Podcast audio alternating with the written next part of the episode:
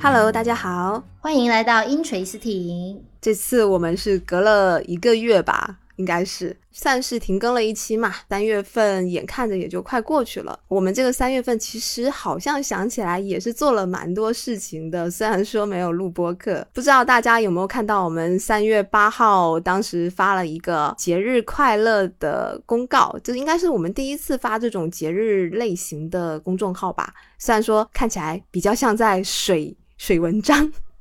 就是其实那天是我们早上才想到说要给大家发一个节日祝福啦，结果呢，我可能之前没有做除了播客节目以外的那种公众号模板，所以不知道大家有没有人用电脑打开呢？如果你用电脑打开，就会发现那个嗯模板是一塌糊涂。我们两个都没有这种排版的技能，但是手机打开还是可以的。接下去呢，我们可能会在。我们喜欢的节日，跟大家发送一些节日祝福哦。好的，那么还是快速的进入我们今天的主题吧。在讨论今天要聊什么话题的时候，我们是没有。就是有讨论了好几个不同的话题，那么最后其实选定了一个跟女性议题有关的这么一个内容。刚好我们三月份讲到了三八妇女节嘛，其实也应该去做一个相关的话题啊，因为拖更了一期啊，那么也就算是给三月结个尾吧。这一期是因为我们刚好最近有一个新闻，呃，不对，不是新闻，应该是一个比较热点的事件吧。最初是在小红书上啊，我是在小红书上看到的。那么后面逐渐就发酵到了各大的一些网站上。那么小莹先跟大家介绍一下这个案子。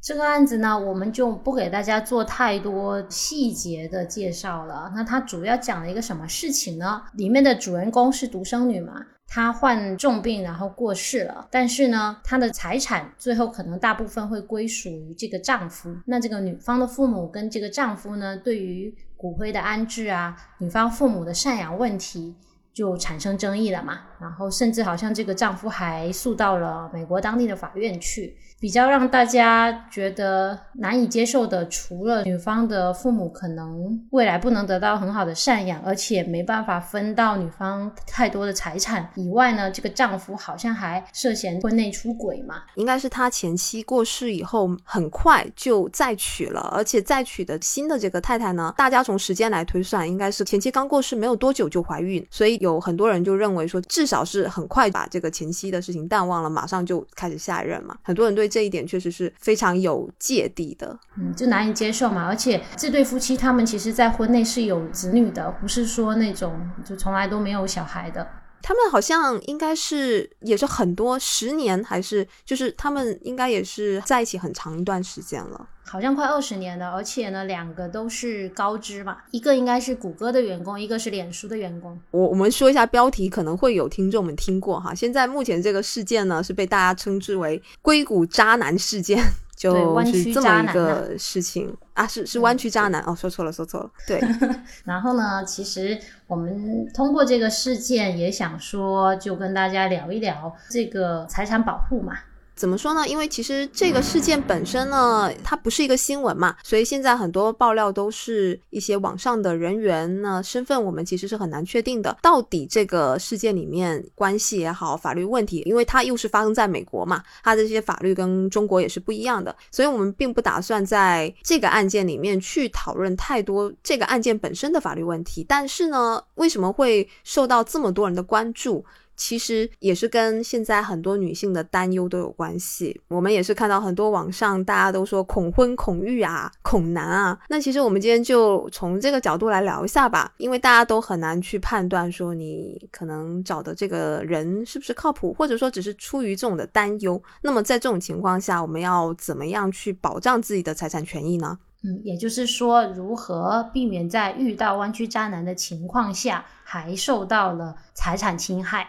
那么，首先我们要先讲第一点，也是大家最关心的问题：夫妻共同财产怎么区分？像我们平时经常也会接到一些女孩子的咨询呐，他们会担忧她婚前购买的一些房产，或者说其他的这些车辆等等，那会不会因为结婚变成了夫妻共同财产呢？我们先教一个简单区分夫妻共同财产的这么一个方式啊，就是你看你的财产，它是在拿结婚证之前获得的，还是拿结婚证之后获得的，这是一个区分点。那大原则。你在领取结婚证之前的财产呢，是属于你的个人财产；你在领取结婚证之后取得的财产是你们的夫妻共同财产。这是一个大原则，就是简单的教大家去区分的方式。但是呢，婚姻法里头确实是存在非常多例外的情况的。比如说，这个房产你在婚前购买了，但是你是按揭的，那它可能就会有呃，比如说首付款确实是你的个人财产，但是它存在有一部分婚后的这个按揭贷款。那么你们这个按揭它是发生在婚后的这部分呢？因为婚后你们的这些收入原则上是夫妻共同财产嘛，会认为你们是用夫妻共同财产去进行的按揭还款。如果将来离婚了，偿还按揭贷款这部分的财产权益呢，一般就是认为是属于夫妻共同的，是需要进行分割的。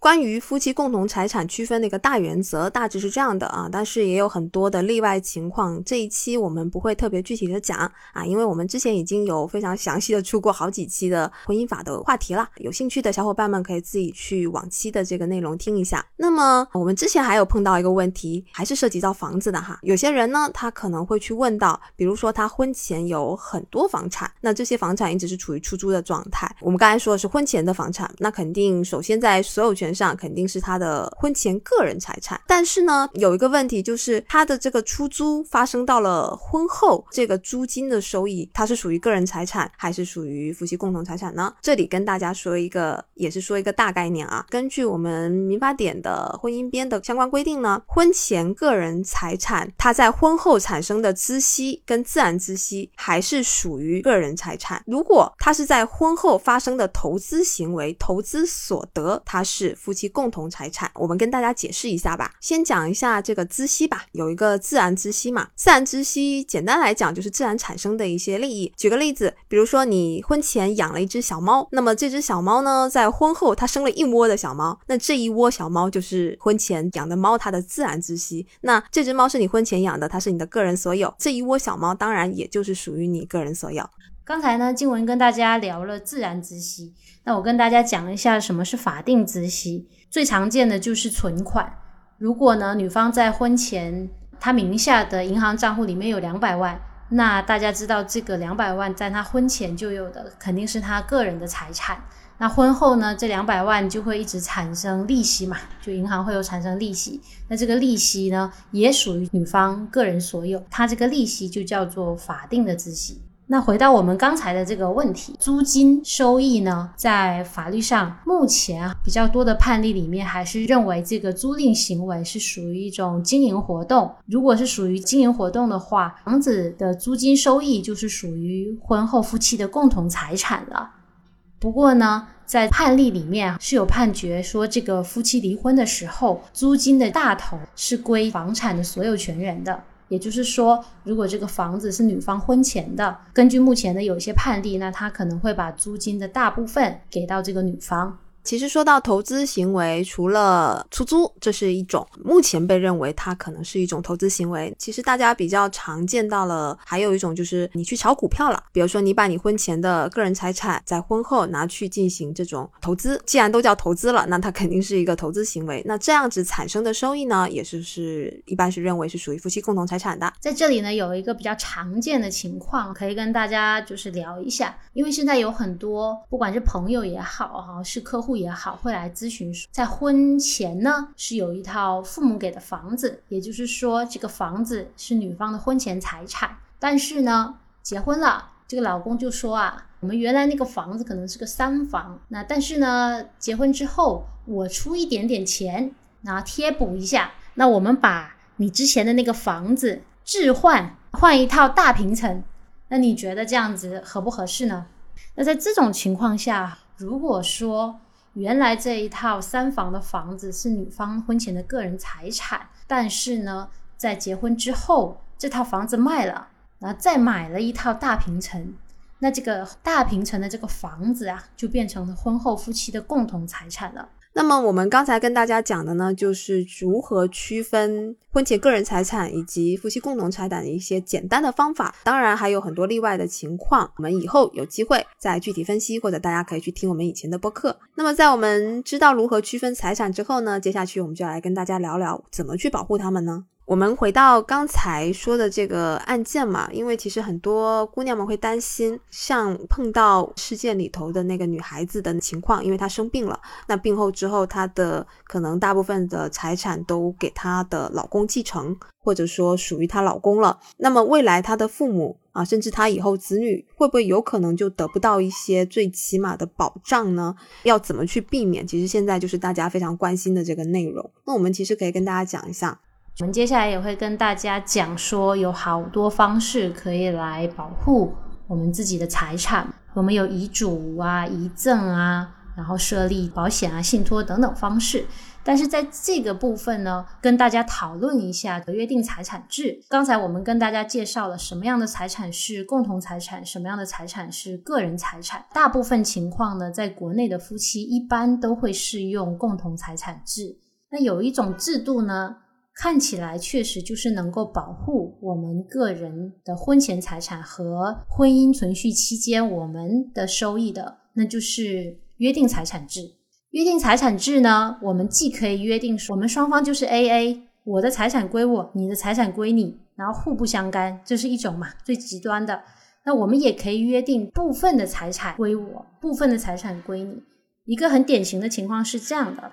比如说某家公司的大股东、实际控制人，那他手上其实是握有很多股权的。那这种情况下呢，可能会出于说公司结构稳定，不会因为他个人之后出现离婚呐这种情况下影响公司正常运作嘛。比如说他到时候股权如果要分配的话，可能就会影响到公司的运作了。这种情况下，他约定说我其他财产我们都一人一半，但是股权包括这个股权产生的所有的利益都归于我自己一个人。这种情况，这两种约定财产制呢，都一定程度上是可以保障个人名下的财产。约定财产制这个东西，目前可能在至少在普通民众呢，还相对不是那么常见。一般像国外啊，国外它可能相对发展的比较成熟一点，国内可能是一些大家族比较有钱的啊，因为他们涉及的财产多嘛？其实这个约定财产制并不是说是一个非常完美的这么一个制度吧？因为其实大家知道，一旦约定了这种分别制度，那么其实对方的这些收益跟你也就没有关系了。实际上，在一个家庭。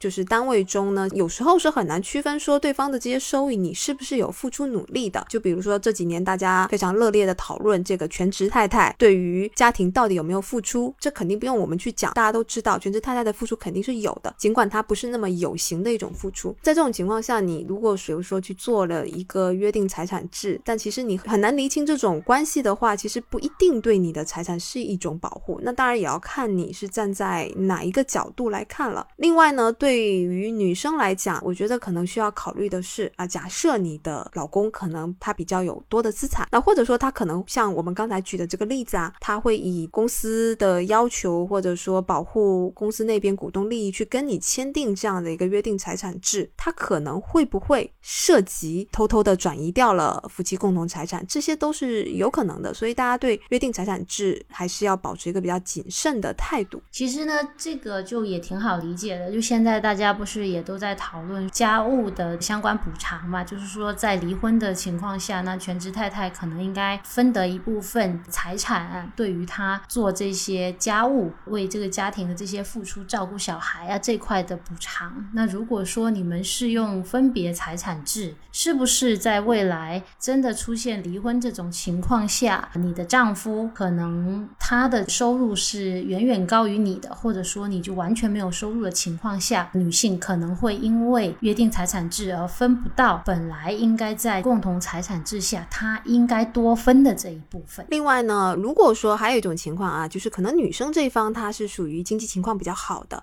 那么她是出于保护自己的财产的这么一个目的呢，去主动提出要做个约定财产制，这种情况也是有可能的。那这个可能也要从长远上来看了，这个我们其实不太好去在一开始就判断她是不是真的是一个非常有保。保障的这么一个行为。但是其实我们前面一直讲的是一个比较极端的情况，就是真的彻底的是 A A，可能就是我的财产跟你完全没有关系，那你所有的财产跟我没有关系。其实，在约定财产这块是可以去做一些灵活的处理，比如说大家非常关心的婚后购买的房子啊，有可能其实是父母出资的，登记了在自己的名下。这种情况下，比如说你可以就某一套房产、某一个车辆或者某几笔存款去单独做这么一个约定，这种情况其实还是可以比较好的去保护到，至少能够一些大额的啊，像不动产这种去保护到这些财产的。所以呢，其实刚才大家听了那么多，也就是说，我们是可以灵活的去运用现在的这些财产制度，然后来给自己的财产进行一定的保护的。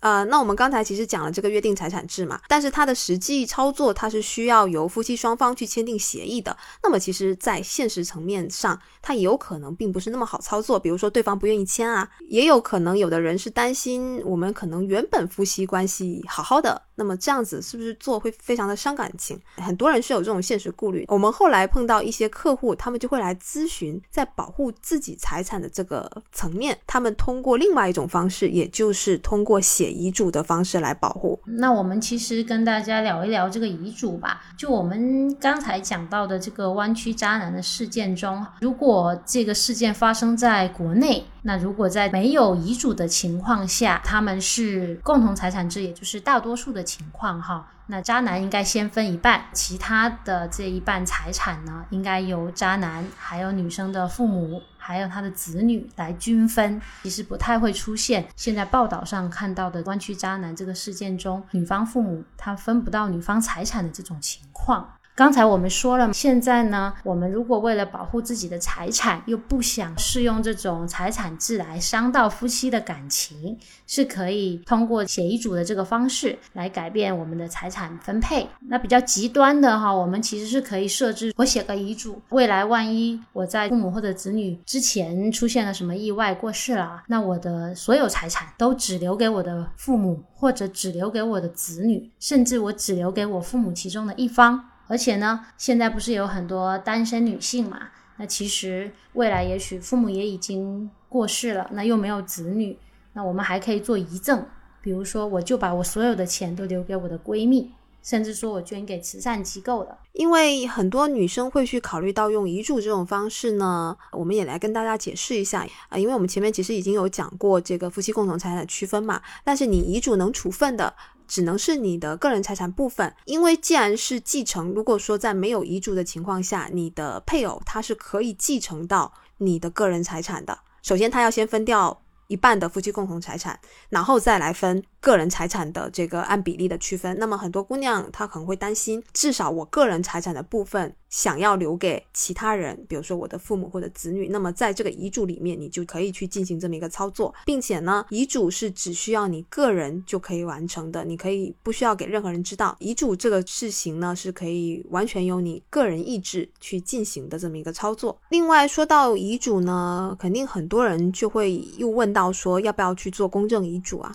这个其实有一点点变化，因为以前的话，公证遗嘱它的效力是最为优先的，就是在你有多份遗嘱的这么一个情况下。但是现在新的民法典呢，就是没有公证遗嘱优先的这么一个规定了。现在民法典的规定呢，它的这个遗嘱。有效性是根据你立遗嘱的时间，也就是说你立的最新的一份遗嘱，它可以替代掉前面的那些遗嘱。那么既然公证遗嘱不在优先的情况啊，不是说它没效，只是说它的效力已经不是最高的这种情况下，我们还有必要做公证遗嘱吗？小英，你觉得呢？我是觉得哈，因为以前公证遗嘱的效力优先嘛，那大家肯定是在有条件的情况下，我们肯定去做公证遗嘱嘛。我说的这个有条件，就比如说，其实费用不会很高，可能几百块钱，或者说，其实厦门有很多这种公证处是在重阳节免费给老人家做这种公证遗嘱的。然后第二个是身体状况，比如说，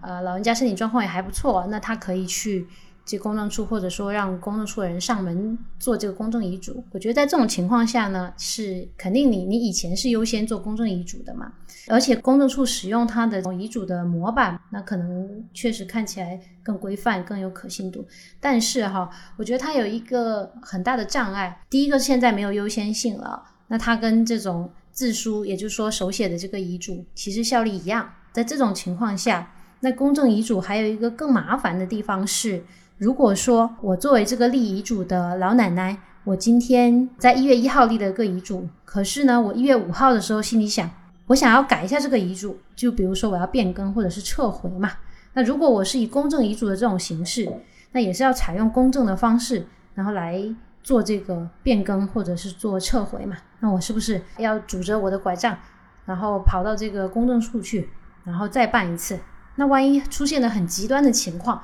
我一月三号的时候啊，不是我，就是某位老奶奶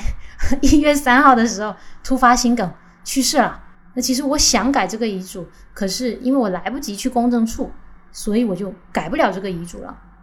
那我会觉得这个不是很方便。可是我如果使用自书遗嘱的话，我其实只要在家里就是能找得到见证人写一下，我觉得就可以了。那你觉得呢？我个人是觉得，我觉得公证遗嘱还是蛮必要的，因为其实我们都知道，如果大家影视剧看的比较多的话，哈，大家都知道遗嘱这个东西，嗯，哪怕你是自书的，甚至你录音录像，经常都会在遗产纠纷发生的时候被人质疑。它的真实性，比如说你制书，人家可能会说是别人伪造的，或者你录像，人家会说是被胁迫的。当然，这个其实经过一系列的司法鉴定，一般来讲，最后也是会有一个比较公正的结果。但是，我觉得如果从为了以后减少纠纷，免于你未来的亲属再去为遗嘱本身去进行这些纠纷的话，至少公证遗嘱它是经过机关认证，在真伪上面。我可能不需要再去打一个官司去证明这份遗嘱是真的还是假的。我觉得在这个层面上，我觉得公证遗嘱还是很必要的。当然，它其实有一定程序上的困难，但我觉得你只要是有条件，因为如果说老人家，因为现在公证处他还是能够提供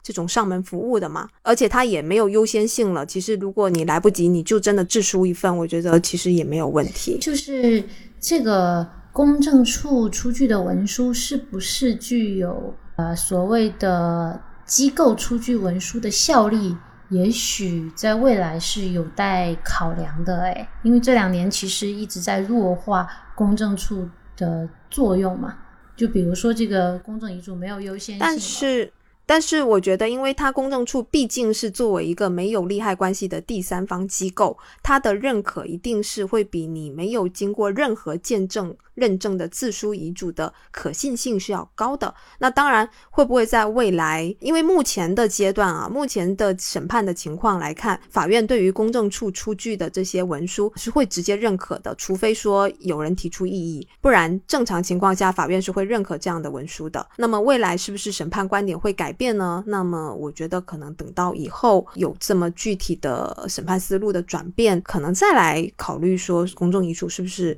没有必要再做了。我我是这么觉得啦。我觉得哈，这个是不是应该分情况呢？比如说，因为现在公证处做这些遗嘱嘛，他只会做一些形式审查，比如说查这个房子是不是属于这个老人的，那我其实只需要你提供房产证。或者房管局相关机构出具的调档证明，比如说你这个房产现在还在贷款压在银行嘛，可能出具相关的材料就可以。但是呢，现实生活中其实是有很多借名买房等等这种情况的。那如果说公证处做的文书只在书面审查的情况下，到时候发生的争议到了法院，他的这份公证遗嘱的效力还是一样有问题。我我这是我的角度啦，但是我觉得我并不觉得，我觉得这是另一个层面问题。这个是这个遗嘱处分的财产它有没有争议的问题。如果说你这个处分的财产有争议的情况下，不管你是自书也好，不管你任何的遗嘱，它一定会出现到了法院，你这个遗嘱的效力以及它这个财产到底能不能按遗嘱处分，一定是会发生这个问题。我觉得这个不是跟公证有没有关系，我。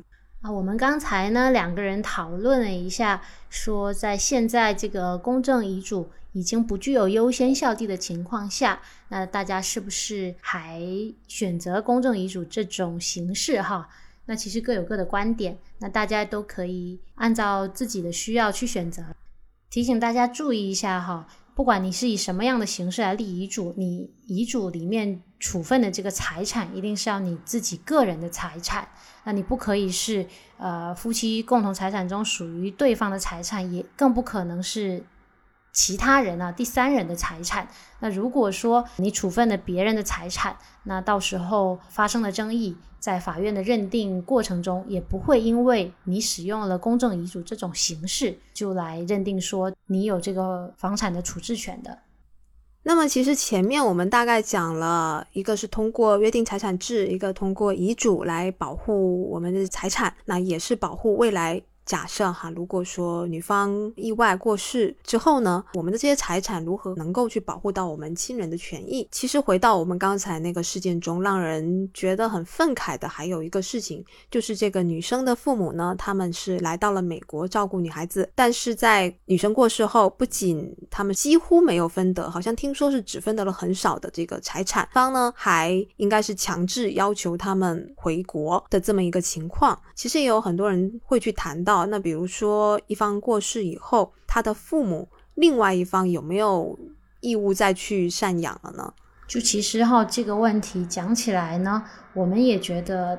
从这个道德啊、伦理上挺难接受的。这个事情如果发生在国内嘛，渣男在他妻子去世之后，其实他就没有赡养他妻子父母的法定义务了。但是呢，如果这个渣男有良心，他赡养了这个女方的父母，在女方父母过世以后呢，这个渣男他在法定继承的这种情形下，哈，也就是说，女方的父母他没有立遗嘱，这种情况下呢，那这个渣男其实有权利在经过法院认定的这个情形下，分到他这个女方父母的部分的遗产的。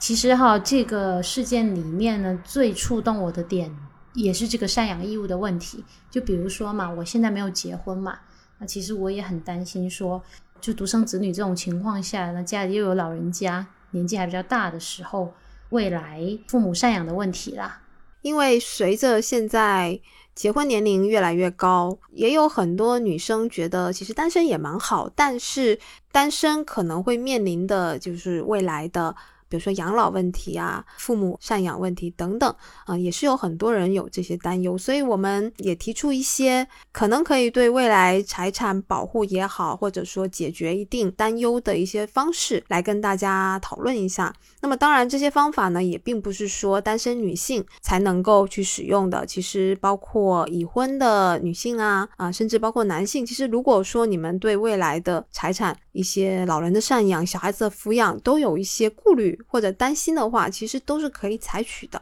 那其实呢，我们会跟大家主要的讲一讲三种目前比较热门的方法吧。第一种情况嘛，其实我们刚才也有跟大家提到的设立遗嘱。那这种情况呢，呃，前提就是说我们是有父母子女这样的亲属关系的。那我们之间其实本来就是。有一些法定继承啊，这种法定的抚养义务、赡养义务存在的，那这种情况下呢，我们可以设立遗嘱。第一种是通过设立遗嘱，那我就直接把我的财产就给我的父母或者子女了，来对他们进行保障。第二种呢，我可以设立一个附条件的遗嘱，也就是说，我这个遗嘱里面是有条件的。那比如说。我这遗嘱的内容可以是：我把我的财产给我的丈夫，但是我的丈夫需要尽到赡养我父母的义务。那只有他尽到了赡养我父母的义务的这种情况下，他才可以拿到我这部分的遗产。那么我们前面有提到关于单身女性的担忧嘛，也有很大一部分人担心的是，如果自己没有成家，到了年老以后，可能没有人可以照顾。那这种情况下呢，可以通过一个签订遗赠抚养协议的方式进行一定的保障。那么遗赠抚养协议是什么意思呢？就是说你可以将你的遗产赠予给，比如说朋友、其他人或者一些相关的福利机构、养老机构。那么他们要获得遗产的。条件是需要对你进行抚养。比如说照顾你到善终，那在这种情况下呢，他们才可以获得你的财产。那么它跟遗嘱不同的是，他们这个是叫遗赠嘛，也就是说他赠与的这一些人员呢，是跟你之间是没有赡养或者抚养义务的其他人。那如果是对你有赡养抚养义务的其他人呢，那其实是可以通过遗嘱附条件的遗嘱来完成的。那第二个呢，就是通过买保险的方式。那这一点其实可能有很多人也都不陌生。那首先，我们保险呢，一般有人身性的，那也有投资这种理财性质的保险。像是针对一些单身的人群呢，那他们可以通过购买，比如说这种人寿险啊，然后将受益人填为自己的亲属啊，自己的父母。啊，等等，那另外也是可以通过理财性质的保险，比如说让自己的资金进行增长啊，那也有一定的这种呃价值嘛。如果说是，比如说是已婚的这种情况下购买保险，以及这个保险以后收益的归属，那可能就会涉及到一个夫妻共同财产的问题。我们在这里也跟大家解释一下，保险在涉及夫妻共同财产的话是怎么样个区分吧。那像刚才我们有提到，保险它有人身类的。有理财类的，那首先我们先说一下，首先呢，像是具有理财性质的分红型保险和养老保险呢，那一般来讲，如果它是发生在结婚期间的，又是以夫妻共同财产进行购买的这么一个保险，我们一般如果考虑它的目的是为了家庭资产的增值，这种保险如果说需要进行分割的话，那么相应的这个收益一般是会认为属于夫妻共同财产的。但是如果购买的是比如像人寿险、生命险、医疗险，等等这种类型的人身保险的话呢，这个是存在一定争议的。首先，可能也要考虑，那你购买保险的资金是不是使用的夫妻共同财产啊？不过以目前的司法判例来看呢，人身属性的保险大概率还是会认定，就是如果说假设你生病了、受伤了啊，或者甚至是身故了，那么它可能就会涉及说你的这个保险的收益是属于你的个人财产的啊。但是呢，这里又牵扯到一个问题了，那如果是身故险，比如说这个保险虽然是你的个人财产，但是它就会发生了遗产继承的问题。那么就回到我们前面去跟大家提的，在这种情况下呢，其实你也可以通过遗嘱将你这些赔偿，那么归属于比如说你的父母、你的子女，甚至是其他方啊，也是可以通过这种形式去保护到你的财产权益的。那其实呢，刚才我们已经跟大家聊了，说通过设立遗嘱或者做遗赠抚养协议，然后或者保险这种方式来保障。我们的父母子女的权益，但是呢，这两种方式其实呢也有一定的风险。我们在设立遗嘱的这种情景下，哈，子女呢有可能会挥霍你的遗产。那这个父母如果年纪大了，可能也会出现款项管理不善的这个情况。那如果在这两种情况下呢，其实都达不到设立遗嘱这个本人他希望能够保障。自己的父母、自己的子女长期安稳生活这样的目的。那如果说呢，设立有条件的遗赠抚养协议，如果这个养老机构啊，他没有按照协议来履行，那可能对于单身女性来说，那自己年老之后的医疗啊得不到保障，然后呢，身边可能也没人照顾。之前哈有一个事件，就是说有一个。没有结婚的独生的老爷爷，他跟养老院呢签了一个遗赠抚养协议。那他好像是有两套比较值钱的房产，然后呢就约定说，爷爷能够活到多少岁，那他就要住在这个养老院多少年，养老院就应该要照顾他。但是呢，这个爷爷好像住进去养老院两个月就过世了。之后呢，这个事件其实没有更详细的报道，但是呢。确实就看得出，如果说终生没有结婚，我们不管是女性还是男性也好，要做这个遗赠抚养协议的话，其实是要慎重考虑到呃养老机构的资质啊，然后考虑到这个跟你签署相关协议人的品质啊各方面。那至于保险呢？其实我们现实生活中理赔的情况也不能说是不容乐观呐，只是说并不是所有的保险你投了，最后都能按照你的期待在出险的时候进行相应的理赔。这个当然跟险种有关系，比较多出现理赔有问题的哈，可能是医疗险。那比如说，我们现在其实医疗险的理赔啊，是需要提交一些你相关的这个医疗记录的。那比如说，有些人他只是去社区医院取个药，但是呢，也许诊断的说明并没有那么的精确，可能都会导致你最后理赔不成功。那这就是说，如果我们大家要选择保险这种方式，可能要很注意相应的购买保险的，不管是保险单呐，就相关协议的这些条款呐。你要确定自己能符合要求。其实简单来说呢，就像你比如说我就是去设了附抚养条件的遗嘱啊，或者遗赠抚养协议，但其实你要知道，比如说像照顾老人也好，照顾小孩也好，这是没有标准可言的。你去如何判断这个人也好，机构也好，怎么样尽到了赡养或者抚养义务呢？那么同理，像保险啊，我们也都知道，就平时也会有看到一些这种事件了，就是可能获得了一大笔的赔偿，那么因为不善于管理也好，那比如像老人随着年龄的增长，他可能处理问题的能力下降，那我容易被诈骗啊，就是都会存在这种风险。那么，所以其实以上的我们说的这些保障，也都还是有存在它的瑕疵点的。那现在呢，因为这些，其实我们遗嘱啊，呃，保险呢，都是相对传统的这一些手段。最近呢，可能也就这两年，在国内比较热的哈，还有就是信托这种方式。比如说是就是通过委托家族办公室来运营你的财产，那它其实主推的哈，就是优势可能就是说它可以做一些养老的规划啦。比如说，在你年纪大了之后，他按年给你发放一些款项，或者说保护子女呢，甚至说他可以规划给未出生的孩子，就说目前这个孩子都还没有出生，他都可以给他预留一定的份额。比如说婚前很喜欢的小猫，那也许说你也很担心，未来你如果不在了，另一半有没有可能好好照顾你的宠物？那目前呢，我们所了解到的信托其实也有很多种类啊，可能有股权类的啊、不动产类的啊、现金类的啊、保险金信托等等。但是呢，这个信托啊也是有很多障碍的。那目前其实国内的信托体系也不是那么的完善，而且呢，它有一个很很重要的点是，它必须把。我们名下的财产转移到信托公司名下，这种情况下呢，其实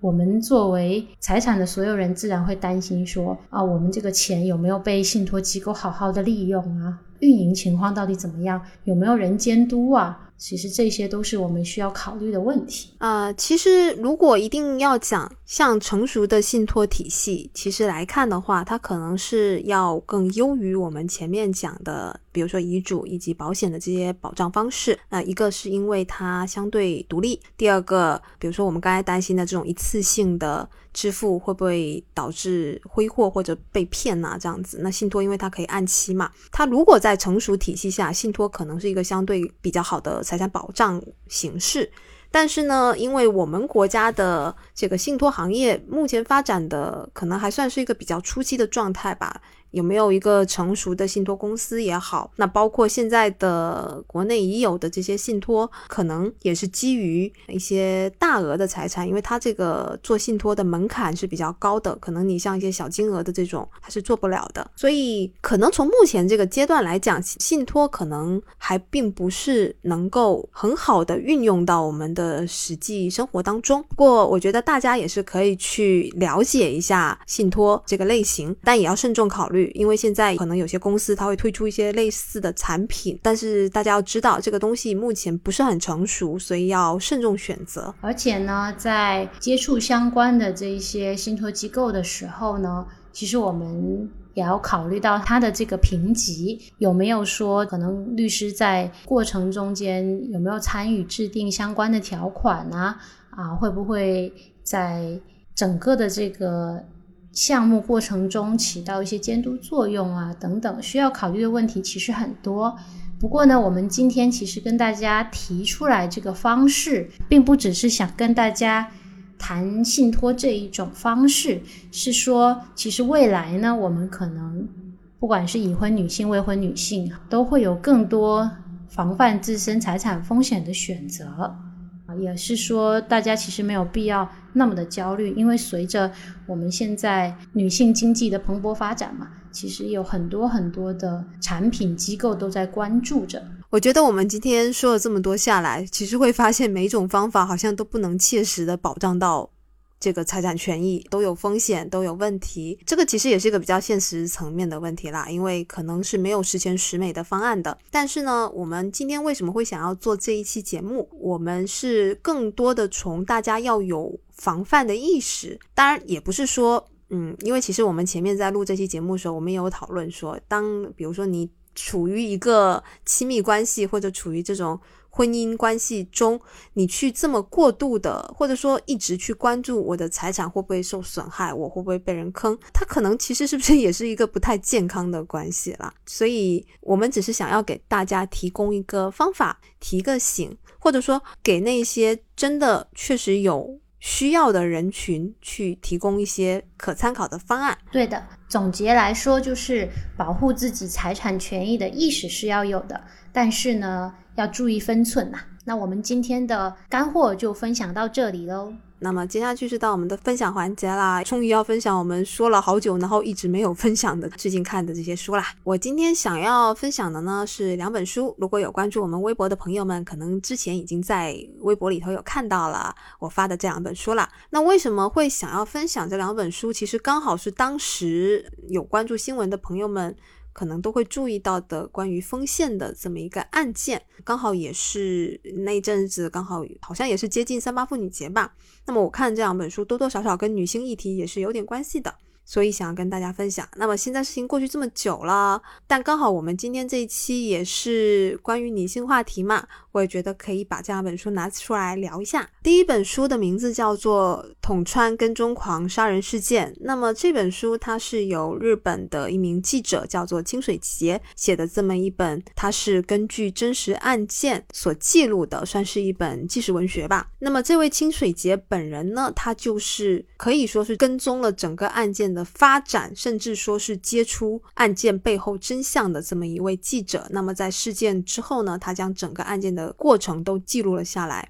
这本书讲的案件是这样子的，讲的是一位女大学生，那她遭受到了她前男友的严重的暴力恐吓，那么最终甚至在前男友雇凶杀人的情况下，最终死在了地铁站的这么一个案件。这个事件中呢，其实有涉及到很多关于当时日本媒体对女性的一些固有偏见，甚至是歪曲扭曲了当时被害者在这个案件中的形象，引导了公众对于这个被害者有一些反面的误解。其实简单来讲，就是现在大家经常会提到的一个被害者有罪论的这么一个。问题。另外呢，在这个案件中也暴露了当时日本警方对于女性跟男女之间这种恋爱纠纷的一些固有偏见，导致这个女孩子当时在多次报案的情况下，仍然没有避免这个悲剧的发生。探讨了挺多这些社会问题的。我个人觉得是一部非常啊，因为这个案子是一九九九年发生，其实离现在有点远了。但是这些社会问题是放到现今这个时代，仍然是可以说是屡见不鲜的一些问题。其实是值得我们深入思考的。那另外呢，这本书让我觉得还比较舒服的就是这个作者，因为可能他亲历了整个案件的过程，他跟我以前看的这个纪实文学会有点不一样。他的笔触不那么像纪实文学，他甚至像小说，你可以把它当做一部悬疑小说来读。它带有很浓的个人色彩啊，当然可能也有人会认为说这个会不会有他个人有偏颇，因为这里面有很多这个记者个人观点的输出不是那么的客观。但我自己还蛮喜欢的，对这个案件有兴趣的朋友们可以去看一下。另外一本呢，应该是最近出版的，在二零二零年很轰动的这么一个案件，韩国的 N 号房案件。那么这本书的名字叫《N 号房追踪记》，它也是关于这个案件的一个纪实的记录。那么写这本书的作者呢，就是当时跟踪揭露整个案件的那两个女大学生，她们也是记者系的。这个书里头记载了当时他们如何发现 N 号房的这个群，以及如何帮助警方最后去协助破案，包括去联系。被害者的整个完整的过程，有兴趣的朋友们也可以去看一下。那我觉得比较有意思的是，因为其实他这本书的前三分一以及后面的一小部分才是关于案件本身，那么中间有很大一块都写的是这两位女生她们的一些人生经历，包括。她们作为女性，从小到大，可能有意或者无意的遭受到的一些偏见和歧视，其实里头有很多点是让我看完以后，我会觉得说啊，原来其实这些真的都是对女孩子的偏见，但可能我们身处于这种环境下，你根本就没有办法发现。然后比较有意思的是，这两个女生因为意识到了这些以后，她们其实中间是成为了一个女权主义分子嘛。但是她们两个又走向了另外一个极端，有点像大家现在不太喜欢的这个极端女权，走到了这个性别对立面上。比如说，其中有个女孩子，她当时是谈恋爱的，可是当时在他们这些同学、这些女权主义里头，似乎跟男生谈恋爱是好像背叛女权的这么一个行为。她甚至不敢跟人家讲说她有男朋友。就他们两个走到另外一个极端，过得非常的辛苦，非常的痛苦之后，又慢慢的摆正回自己的心态，将自己的行为去真正的走到了保护女性的这么一项行动上来。我觉得。他们的一个人生经历也是挺有趣的，呃，不能叫有趣吧，也或者说可以值得我们去探讨思考的这么一个一个内容。所以对这个感兴趣的朋友们也可以去看看。我觉得其实因为现在的女权主义好像到了现在有一点点被大家觉得并不是一个褒义词了。那我自己是这么认为的。像我们今天讨论为什么要去保障女性的财产权益，好像男性的财产权益就不用保障了吗？啊，不是这样子啊，因为其实我们刚才说的很多方法也都。可以适用于男性的，只是在目前的这个社会层面上呢，确实女性在大多数情况下，她还是处在一个比较弱势、比较容易被侵害到权益的这么一个群体，所以我们才要更多的去提倡如何保障、如何保护，让大家有这样的意识。那么，这就是我推荐的两本书啦，有兴趣的朋友们可以去找来看一下。今天我要跟大家分享的书是《被讨厌的勇气》。这本书呢是岸见一郎和古贺实践写的，以青年和哲人对话的形式为大家来解析阿德勒的心理学。这本书我是几年前看了一半就搁着了，最近呢可能有一些生活中的困惑，而且呢也在很多地方听到看到这本书，所以呢就再拿起来看完呢，确实是有一些新的感受。这本书呢，它分为五个章节，主要传递了几个理念。一个是阿德勒和弗洛伊德不同，主张的是目的论，而不是原因论。目的论是什么呢？举个例子，我不出门就是因为我不想出门。为了达到不出门这个目的，我就会寻找很多理由来合理化，来证明自己是对的。比如说，过去有心理创伤啊。第二个理念呢，是书里面写到。所有的烦恼都是人人际关系的烦恼，